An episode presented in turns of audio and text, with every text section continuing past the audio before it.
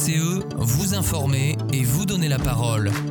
Bonjour Chaville, il est 8h, bienvenue pour cette 52e édition de notre émission Radio VCE. Exceptionnellement cette semaine et la semaine prochaine, vous êtes peut-être en train de vous en rendre compte, mais ce n'est pas la voix de Jonathan Denuy qui vous accueille, mais c'est la mienne, Jonathan Bord, responsable éditorial et président de l'association Vivons Chaville Ensemble, qui porte cette émission. On vous rassure, l'absence de Jonathan de nuit est tout à fait temporaire. Il nous reviendra dès que possible. Au programme cette semaine et autour de la table, Monique, de quoi vas-tu nous parler? Je vais vous parler du conseil municipal du 27 juin entre l'ordinaire et l'extraordinaire. Ah, voilà, quel mystère. Nous enchaînons avec Jean-Aubert Dufaux et sa rubrique Terre à Terre. Je crois que tu vas nous parler des oiseaux de l'été. Oui, bonjour Jonathan et bonjour à tous nos auditeurs, euh, je l'espère toujours plus nombreux. Je vais essayer de vous faire rentrer de façon immersive dans la vie de quelques-uns de nos oiseaux, histoire euh, surtout de vous faire découvrir quelques facettes méconnues de ceux-ci et d'offrir une échappée belle à tous ceux qui n'ont pas la chance de pouvoir s'éloigner de Chaville cet été. Et enfin, Monique Couteau à nouveau pour la rubrique Apportée de parole. Nous accueillons une invitée cette semaine. De qui s'agit-il? Nous accueillons Christine Rera Matigneux, qui est historienne et qui viendra nous parler de son livre sur Isabeau de Bavière. Eh bien, quel joli programme. Tout de suite, on commence avec l'actualité du conseil municipal. C'est dossier du quotidien.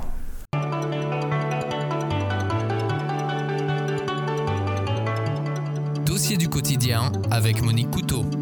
Alors, Monique, tu nous parles de l'ordinaire et l'extraordinaire au conseil municipal. Euh, c'est quoi l'ordinaire? Alors, à ce conseil, il y avait 25 délibérations.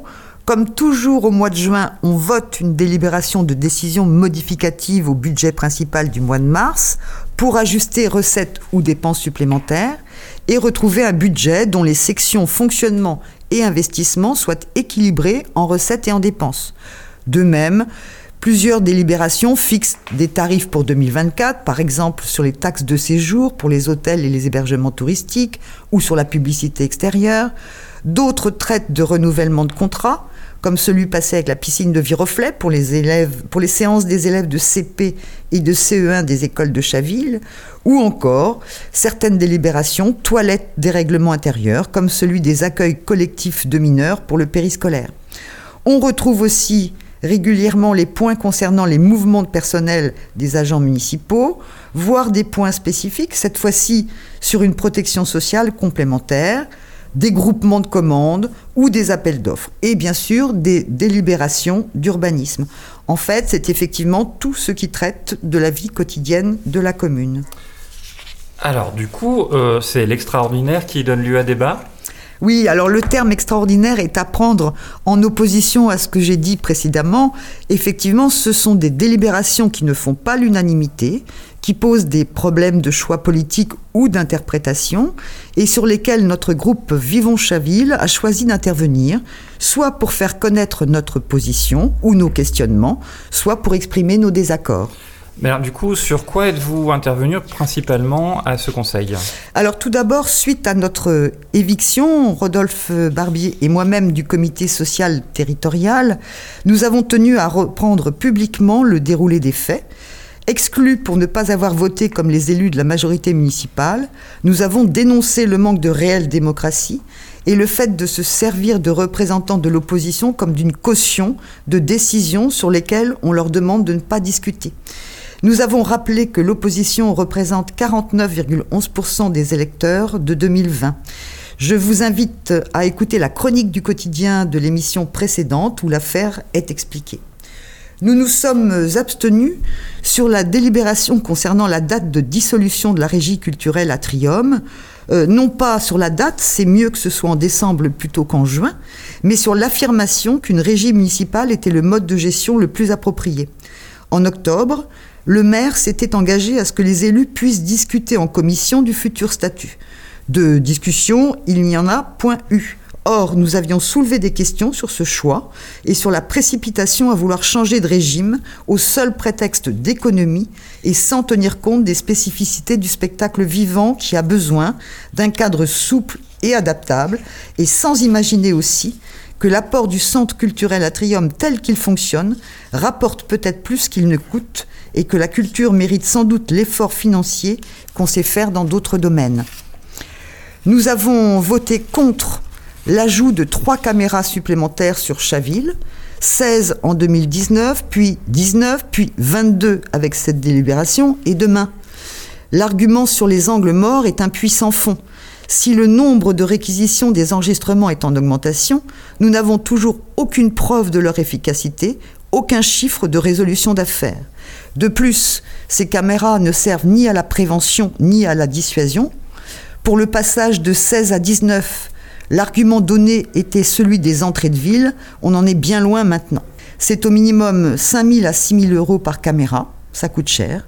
Et en commission, on nous a dit que les caméras en place n'étaient pas assez performantes. Alors euh, demain, on les change et on passe aux caméras améliorées, celles qui coûtent deux fois plus cher au minimum et pour lesquelles la CNIL, dans son rapport de juillet 2022, dénonce les risques sur les libertés individuelles et le risque de surveillance généralisée. C'est un choix de société, ce n'est pas le nôtre. Et tu as parlé de questionnement. Est-ce que tu peux nous donner un exemple? Oui. Nous nous sommes étonnés d'un protocole de partenariat entre la commune, Haute-Seine Habitat et Link City. Link City est une filiale de développement immobilier du groupe Bouygues, une société spécialisée dans le développement des projets, montage juridique et financier pour l'immobilier, et qui s'est chargée de réfléchir et de proposer des projets de rénovation de trois ensembles de logements sociaux sur Chaville, Doisu et le 50 rue de la Passerelle, le groupe qui est pavé des gardes et euh, l'ensemble rue de Jouy, tout cela en dehors de tout appel d'offres Link City propose toutes les études urbanistiques gratuitement, en espérant bien sûr que Bouygues, promoteur, remporte le marché. Nous avons trouvé euh, cette façon de faire euh, plutôt euh, légère. Merci Monique pour ce retour sur le conseil municipal. On, vous rappelle, c'est un exercice démocratique, hein, que vous pouvez suivre euh, directement les conseils municipaux d'abord sur place, puisque toutes les séances sont en public à la mairie. Vous pouvez aussi le faire depuis chez vous en direct sur le site de la mairie ou les regarder en replay. C'est diffusé sur YouTube quand vous le souhaitez. Merci beaucoup. Tout de suite, la rubrique Terre à Terre.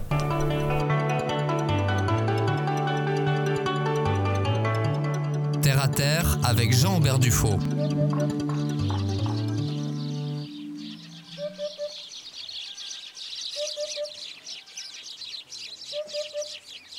Oup oup. Ce chant si caractéristique que les Chavillois entendaient il y a quelques décennies de façon répétée en avril n'était autre que l'appel de la huppe faciée. La huppe se reconnaît au premier coup d'œil. L'allure générale, la couleur rousse du plumage, les ailes et la queue noire et blanche, la grande huppe érectile qui orne sa tête et le long bec en font un oiseau remarquable. il existe trois espèces de huppes qui se ressemblent beaucoup et leurs différences sont subtiles. Donc la huppe faciée, elle se distingue à sa main noire barrée de blanc. Donc elle est toute noire chez son homologue du sud de l'Afrique et à la zone blanche subterminale des plumes de sa huppe. Autrement, il n'est qu'à regarder une photo pour se faire une idée de l'oiseau. Ça ne nécessite pas une longue description. Sur l'oiseau posé, on distingue surtout la huppe rousse souvent hérissée, euh, la tête, le cou, le manteau couleur sable chaud, la partie visible de l'aile noire barré blanc, euh, Lorsque l'oiseau est en vol, ce sont surtout les ailes larges et arrondies, noires et barrées de blanc qui attirent l'attention, ainsi que le battement très particulier. Donc un, vol euh, qui ressemble un petit peu au vol de la chouette chevêche. Pour ceux qui connaissent. Voilà. Bah, c'est un oiseau nocturne en fait. Hein. étonnant. La huppe faciée est une espèce qui a trois exigences pour être présente en période de reproduction. D'une part, un milieu ouvert à semi-ouvert, un sol facilement accessible, nu ou faiblement enherbé, pour la recherche de nourriture et des cavités arboricoles ou rupestres pour la nidification, parfois dans un vieux mur de maison. Elle apprécie les espaces avec de grands mammifères comme les prés pâturés par le bétail qui était encore présent à Chaville au début des années 60, comme nous l'a rappelé justement Alain dans une de ses dernières chroniques. Plus largement, elle peut fréquenter tout secteur de prairies pâturées suffisamment vastes, les landes sablonneuses, la steppe, le vignoble, les vergers pâturés à sol dégagé.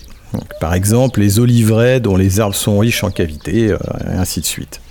Le bocage, en fait, euh, tel qu'il existait autrefois en France, était une forme idéale. Pour la nidification, un vieil arbre avec cavité fait l'affaire ça peut être un arbre isolé ou un arbre inclus dans un élément structurant du paysage, donc une haie arborée, un bosquet vieux, euh, un parc, euh, donc vieux verger, et ainsi de suite. Une falaise naturelle ou artificielle parfois, un talus, euh, bon, il y a énormément de, possibilités pour elle du moment qu'il y a des cavités. Alors l'exploitation forestière n'aidant pas, elle a su s'adapter à la disparition des vieux arbres, et souvent c'est une vieille construction, une ruine, donc une vieille bergerie par exemple, ou une vieille meulière qui est choisie, qu'elle soit isolée en pleine campagne ou située euh, en périphérie d'un village, d'un hameau, euh, même parfois en centre-ville. Donc un simple gros tas de cailloux, d'épièrements parfois, peut convenir à l'occasion. Alors Jean-Aubert, j'ai l'impression que tu ne nous parles pas par hasard de cet oiseau en ce moment. À, quelle période on peut rencontrer la, huppe? Alors le retour euh, de migration des huppes chez nous, elle a lieu de fin mars à mai. Ça dépend euh, de l'année et de la température. Donc le chant du mâle est le signal de leur arrivée et le meilleur indice pour les repérer. Donc euh, les huppes, elles réoccupent tout de suite les territoires qu'elles ont délaissés l'été d'avant et reprennent leurs habitudes. Alors la huppe, euh, heureusement pour nous, n'est pas un oiseau très farouche vis-à-vis de l'homme, donc on peut l'observer relativement facilement. Elle peut même se montrer très anthropophile dès le moment où on la laisse tranquillement vaquer à ses occupations. Donc elle peut même élever sa nichée euh, donc au cœur des villes, pourvu qu'on lui assure les conditions favorables. Donc après la reproduction, on observe des groupes familiaux dans les secteurs d'alimentation. Alors la huppe, elle est un oiseau assez exigeant en termes d'habitat et elle se nourrit de gros insectes et de leurs larves dont les, plus, populations elles ont tendance à régresser dans, dans, les campagnes et chez nous car elles sont soumises aux pesticides et autres désherbants. On en a déjà parlé à plusieurs reprises. La présence de huppe de nos jours est un indice de bonne santé écologique. Le départ en migration post-nuptiale est précoce dès le mois d'août et des attardés peuvent être observés parfois jusqu'en octobre. Donc lorsqu'on voit voler une huppe, on a l'impression de voir un grand papillon et ceci est dû aux larges ailes arrondies très marquées. Les battements rapides alternant avec des phases ailes fermées donnent au vol un aspect ondulo et saccadé, parfois un peu erratique et hésitant. Bien qu'on puisse s'attendre à observer chez un oiseau migrateur euh, des ailes longues et fines, il faut convenir que ce n'est pas le cas pour la huppe, dont certaines populations sont migratrices et dont les capacités de vol longue distance sont bien réelles. Notons que ces déplacements migratoires sont nocturnes, ce qui la met à l'abri de la prédation des rapaces diurnes, ce qui peut également expliquer la forme de ses ailes et le silence de son vol. Alors, c'est elle n'est pas nocturne, hein, on la voit en plein jour. Hein, alors, c'est une espèce exclusivement insectivore. Elle se nourrit au sol. Son bec long et courbe est un outil adapté au fouissage d'un sol meuble et capable de détecter à l'aveugle et au toucher les proies qui s'y trouvent. Donc la huppe est un oiseau qui se fait de plus en plus rare en région parisienne. La raréfaction donc, des gros insectes qui affectent également d'autres oiseaux comme les pigrièches est une conséquence directe, on l'a dit, de l'emploi massif des pesticides. Donc euh, c'est surtout euh, chez les particuliers, en fait, euh, chez nous, que ça peut poser problème. Donc aucun milieu n'y échappe. Donc si vous vous levez de bon matin, Peut-être qu'en passant par le jardin de la mairie, vous aurez la chance d'apercevoir ce bel oiseau à la livrée envoûtante, cherchant sur la pelouse des petits insectes, vers et larves de coléoptères. Merci Jean-Aubert pour cette euh, visite envoûtante de cet oiseau. Euh, vous retrouverez des détails notamment sur un article dans, dans le texte en description. Tout de suite, la rubrique à portée de parole.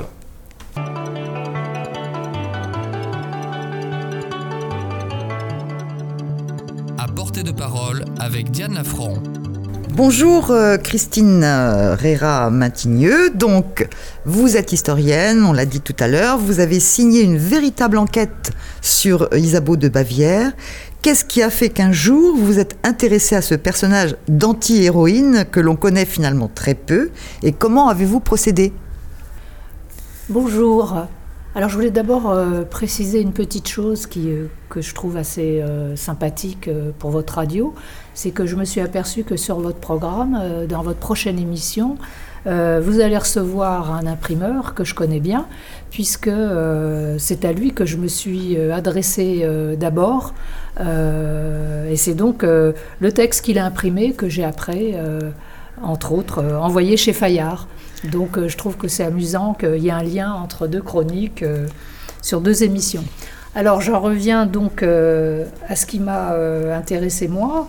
en fait, j'ai été frappée de la, de la haine, de l'exécration à son propos que j'ai trouvé aussi bien chez des historiens, dans des manuels scolaires. Et du coup, j'ai voulu comprendre de quoi il s'agissait. Et donc, euh, est-ce que vous pouvez nous donner quelques éléments biographiques Qui était Isabeau de Bavière À quelle époque euh, vivait-elle Existe-t-il des archives et des documents sur celle-ci alors d'abord, euh, je mets tout le monde à l'aise. c'est une reine qui est aujourd'hui très peu connue. donc, en fait, elle vivait, elle est arrivée en France en 1385 pour se marier avec Charles VI le roi de l'époque. Elle est donc euh, bavaroise, c'est une princesse, euh, Elisabeth Ingolstadt, et donc euh, elle ne parle pas un mot de français quand elle arrive, et elle est morte en 1435. C'est donc à l'époque de la guerre de Cent Ans, pour la situer. Voilà. Alors, autrement, bah, les documents qu'on a d'abord, la concernant directement, il y en a extrêmement peu. Euh, on fait allusion à elle, mais elle n'est que la reine, hein, donc euh, de toute façon, elle n'est pas au centre. Et puis, euh, nous n'avons absolument aucun, aucune correspondance véritablement privée, parce qu'il y a des lettres qu'elle a échangées, entre autres, avec son fils, Charles VII, mais qui sont des lettres qu'on peut qualifier d'un peu officielles. Donc, son caractère, son tempérament, nous n'en savons pas grand-chose. Euh, quant à déjà son nom, en fait, Elisabeth, c'est son nom allemand. La traduction, enfin l'équivalent en français, c'est euh, Isabelle, mais à cette époque-là, le prénom n'est pas vraiment fixé. Et donc, en fait, à son époque, et c'est même comme ça qu'elle signe, on a euh, des traces, par exemple, des documents qui sont entre autres aux archives nationales, où on voit qu'elle signe simplement Isabelle. Et le prénom d'Isabeau existe, il est une variante, mais c'est pas celui qui est employé à son propos de son époque. Donc que ce soit sur son prénom, que ce soit sur son physique, que ce soit sur son caractère, on sait extrêmement peu de choses de son époque. Et malgré tout, donc, il y a quelques chroniqueurs au Moyen Âge. Sur, sur quel type d'outils euh, pour cette période avez-vous travaillé? Alors, euh, il y a en effet des, chroniqueurs de l'époque, c'est-à-dire euh, des gens qui, qui, racontent le, règne de Charles VI et, de ce qui s'y passe. Donc du coup, évidemment, on aperçoit la reine. Mais je dis bien on l'aperçoit. Et euh, donc on a ça, et puis on a des, justement des textes où il y a des moments, des miniatures qui la représentent. Donc du coup, même si on n'est pas absolument certain de son, de son physique, ça permet d'avoir une idée de comment elle était habillée, physique, à quoi elle pouvait quand même un peu euh, ressembler. Et d'ailleurs, euh, dans le, le livre que j'ai publié, il y a justement euh, des miniatures où on peut penser qu'elle ressemblait à peu près à ça. et d'autre part, il y a une statue, et puis il y a évidemment son gisant à Saint-Denis. Donc il y a quand même quelques petits éléments, y compris sur comment elle était habillée, par exemple. Donc, euh, Isabeau de Bavière était, est une reine qui a été peu aimée, on va dire. Était-elle déjà détestée de son vivant Et pourquoi? Quelles sont les principales accusations contre elle? Qu'est-ce qui peut expliquer euh, cette exécration, comme vous l'avez dit tout à l'heure? Alors, pour faire court, c'est au URT, euh, sur cette reine, en fait, ce qu'on peut dire, c'est que à son époque, elle est, elle est quand même peu aimée. Bon, euh, détester sûrement pas. Ça, ça arrive après. Donc euh, pourquoi est-ce qu'elle est peu aimée? Parce que euh, elle est associée, euh, d'ailleurs avec son beau-frère Louis d'Orléans, à des dépenses très importantes pour des fêtes, des choses comme ça. Bon voilà, pour, pour faire court, c'est à peu près ça. Mais c'est seulement c'est près d'un siècle après sa mort, plus d'un siècle après, que véritablement la haine se déchaîne. Mais alors là, elle se déchaîne. Elle est accusée à la fois d'être euh, une mauvaise épouse, une mauvaise mère, une mauvaise reine. C'est vraiment la totale.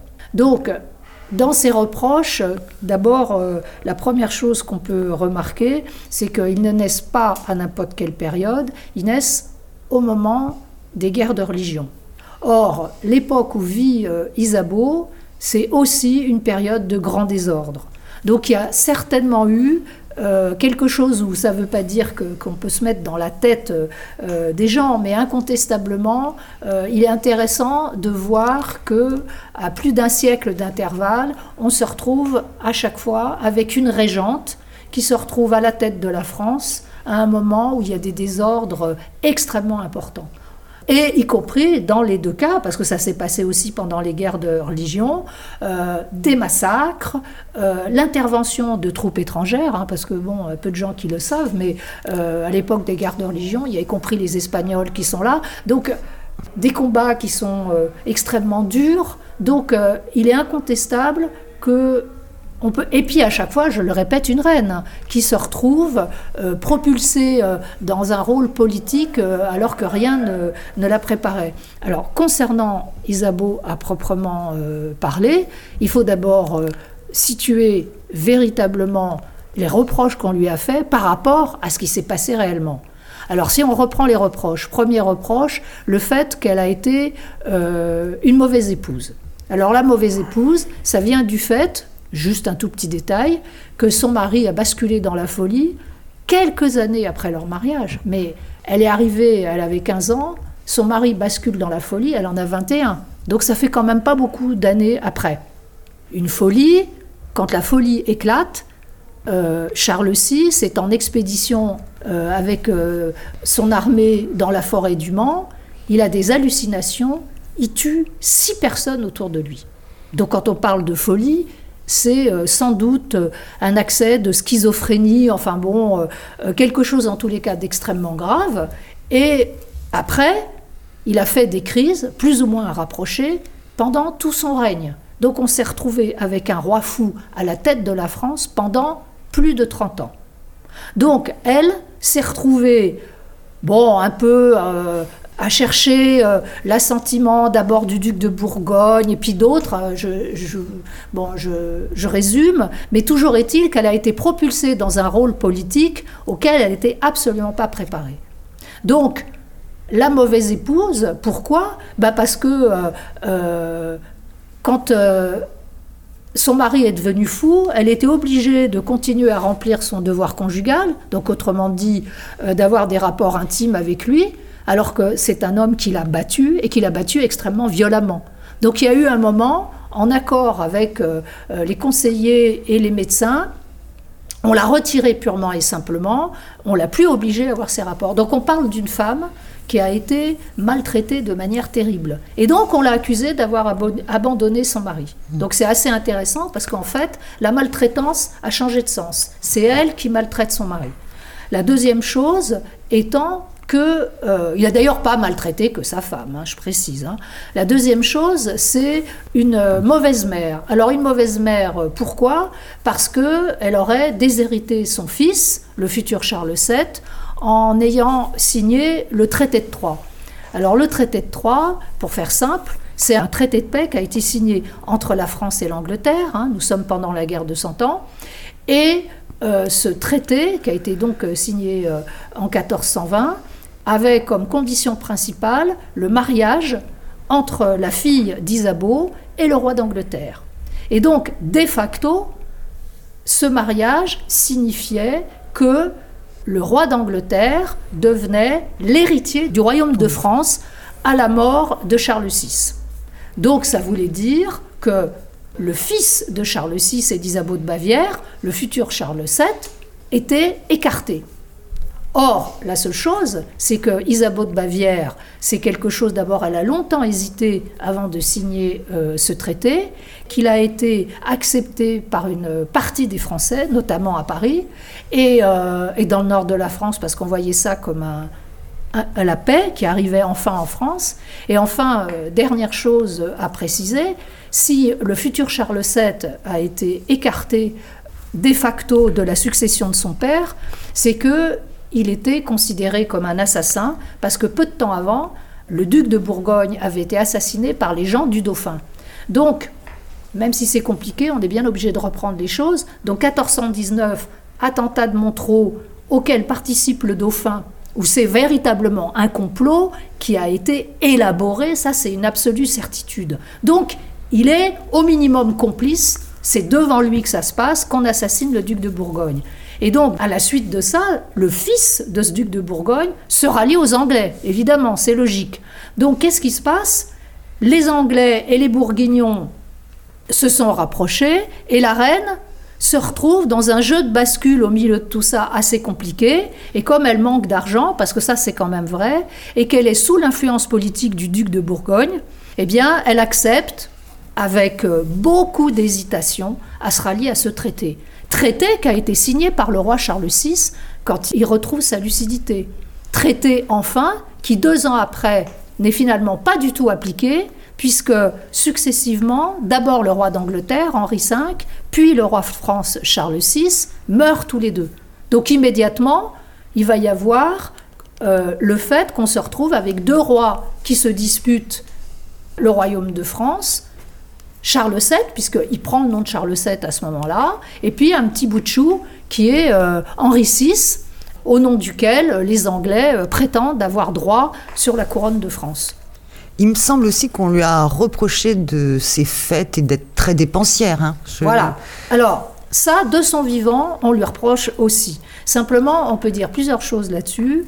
D'abord, le fait qu'elle n'est pas la seule à qui on reproche ça. C'est quand même quelque chose où ils dépensaient tous beaucoup d'argent, duc de Bourgogne, euh, Louis d'Orléans, etc. Et euh, d'autre part, on peut simplement aussi réfléchir sur le fait que euh, ça ne veut pas dire de la dédouaner des choses, mais de penser que au milieu d'une vie aussi terrible qu'elle a eue avec son mari, certainement, elle a dû compenser par ses fêtes. Ça, ça semble du bon sens. Alors, la seule chose, c'est qu'elle s'est pas contentée de fêtes luxueuses. Elle a aussi amassé purement et simplement par peur du lendemain. Donc là, elle a amassé des trésors extrêmement importants. Et donc, de son vivant, il y avait quand même ça. Donc c'était surtout sur les fêtes. Mais par contre, le fait de lui reprocher le traité de Troyes, euh, c'était, c'est vraiment venu après. Et, et ce reproche sur le fait qu'elle a été euh, mauvaise mère, euh, mauvaise euh, reine et euh, mauvaise, euh, je sais pas, Mauvaise euh, femme, mauvaise mauvaise reine, reine, mauvaise- mauvaise mère et mauvaise, Mauvaise épouse. épouse, oui, oui. C'est vraiment des choses qui prennent corps à partir du XVIe siècle et qui vont arriver jusqu'au XXe siècle. Oui, alors justement, ça c'est quand même intéressant parce que bon, on comprend le contexte des guerres de religion, etc. Mais euh, comment explique-t-on euh, que euh, donc cette haine, euh, voilà, se soit et perdurée et au 19e et jusqu'au 20e siècle? Bah, en fait, euh, déjà, ce qui est intéressant, c'est sous euh, la Révolution française, à une époque où il y a un climat qui est euh, très anti-monarchique, et pourtant, la haine contre Isabeau continue. Le marquis de Sade en fait son dernier roman où il en fait un personnage absolument terrible. Donc c'est une haine qui, parcourt les siècles et qui se traduit par le fait que certainement, même s'il ne s'agit pas de l'architecturer euh, de manière euh, quasi euh, mécanique, mais en la mettant devant, on protège la monarchie. C'est-à-dire que le nom des Valois, Charles VI le fou, on préfère l'appeler, et à travers les siècles, c'est comme ça qu'on continue à l'appeler, Charles le bien-aimé. Et quant à son fils, bah, il a juste un peu fait assassiner le duc de Bourgogne. Il a quand même euh, été un peu palichon euh, euh, avant que Jeanne d'Arc arrive. Enfin, je veux dire, voilà. Donc, l'arbre Isabeau, en fait, recouvre la forêt du déshonneur des Valois. Et ça, ça va continuer jusqu'au 19e siècle. Je vous rappelle qu'au 19e siècle, la monarchie revient à partir de la Restauration. Donc, il y a quelque chose qui continue, où on est, on est quand même mal à l'aise avec ce roi fou. euh, donc c'est quand même quelque chose où c'est plus simple d'aller de, mettre ça sur le dos d'Isabeau. Bon, ça s'appelle euh, un bouc émissaire.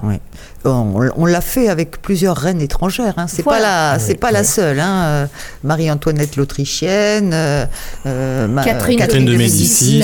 l'italienne. Bon, hein, ça c'est. Tout à fait, On, tout à on- fait. on peut peut-être se demander aussi si le rapport à, à la femme, euh, à travers euh, les âges en France en tout cas, euh, n'est pas aussi euh, une explication, puisque les reines n'étaient pas forcément appréciées et, et on était dans un monde masculin. Donc, Ah euh, mais ça c'est absolument euh, certain.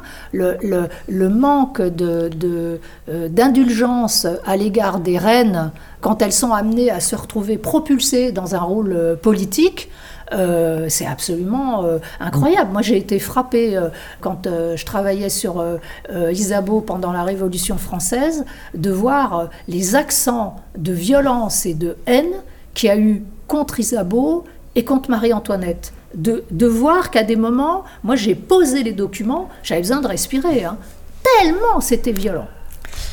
Et hum, oui, donc ce qui est aussi intéressant quand même au 19e siècle, c'est qu'on est en train de construire le roman national au 19e siècle. hein. Donc euh, là, euh, certainement aussi, on a besoin d'avoir des figures, des belles figures de l'histoire, des beaux personnages, et puis euh, d'autres, bon, au contraire. Donc ça, ça explique aussi peut-être cette permanence. Ah bien sûr, mais de toute façon, les- les, euh, euh, l'histoire euh, euh, qui se constitue au XIXe siècle, ce qu'on appelle à ce moment-là l'histoire de France, elle se construit euh, exactement euh, comme euh, la religion. Il y a les saints et les réprouvés, et euh, il va y avoir dans l'histoire de France les héros, les héroïnes, Jeanne d'Arc, et puis évidemment euh, les personnages qui sont les méchants, et elle évidemment, elle est, euh, Ouais, ouais. c'est la vedette. Donc, euh, votre, la couverture de votre livre montre une reine extrêmement inquiétante. Alors, pourquoi ce choix? Bah parce que ça résume tout à fait euh, l'idée complètement euh, fantasmée qu'on a eue d'Isabeau de Bavière. En fait, c'est une, c'est une affiche de théâtre euh, d'une pièce qui a eu un grand succès au début des années 1830, et on voit vraiment la méchante reine euh, dans toute sa splendeur maléfique. Et donc, c'est une mise en scène exactement comme l'a été euh, l'exécration euh, d'Isabeau de Bavière. Ben, Merci beaucoup. Euh, merci beaucoup. Alors, peut-être un prochain livre, euh, non? Bah, En euh, préparation, je ne sais pas.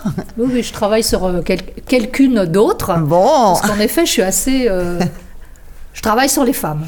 Bon en tout cas, merci, merci beaucoup d'être venu à, Radio. VCE. Oui, merci beaucoup Christine Réra-Mantigneux. Euh, c'est vrai qu'on parlait de votre couverture, on en parlait un, petit peu avant l'en- l'enregistrement, qu'elle rappelait vraiment les, reines euh, maléfiques de Disney. Euh, c'est tout à fait impressionnant. En attendant, c'était merci à notre invitée Christine Réra-Mantigneux, historienne chavilloise. Votre livre Isabeau de Bavière, reine la plus exécrée de France, est édité chez Fayard depuis très récemment. C'est sorti au mois de mars. Euh, si vous voulez poursuivre en, circuit court, euh, le livre est disponible à la librairie de la Pointe à Chaville, voire celui à côté de la mairie, si j'ai bien compris. Et vous serez vous-même euh, présente au Salon du Livre à Versailles le 26 novembre 2023 à partir de 14h. C'est la fin de notre émission. Retrouvez-nous la semaine prochaine. C'était Jonathan Bord et toute l'équipe de Radio VCE. À la semaine prochaine.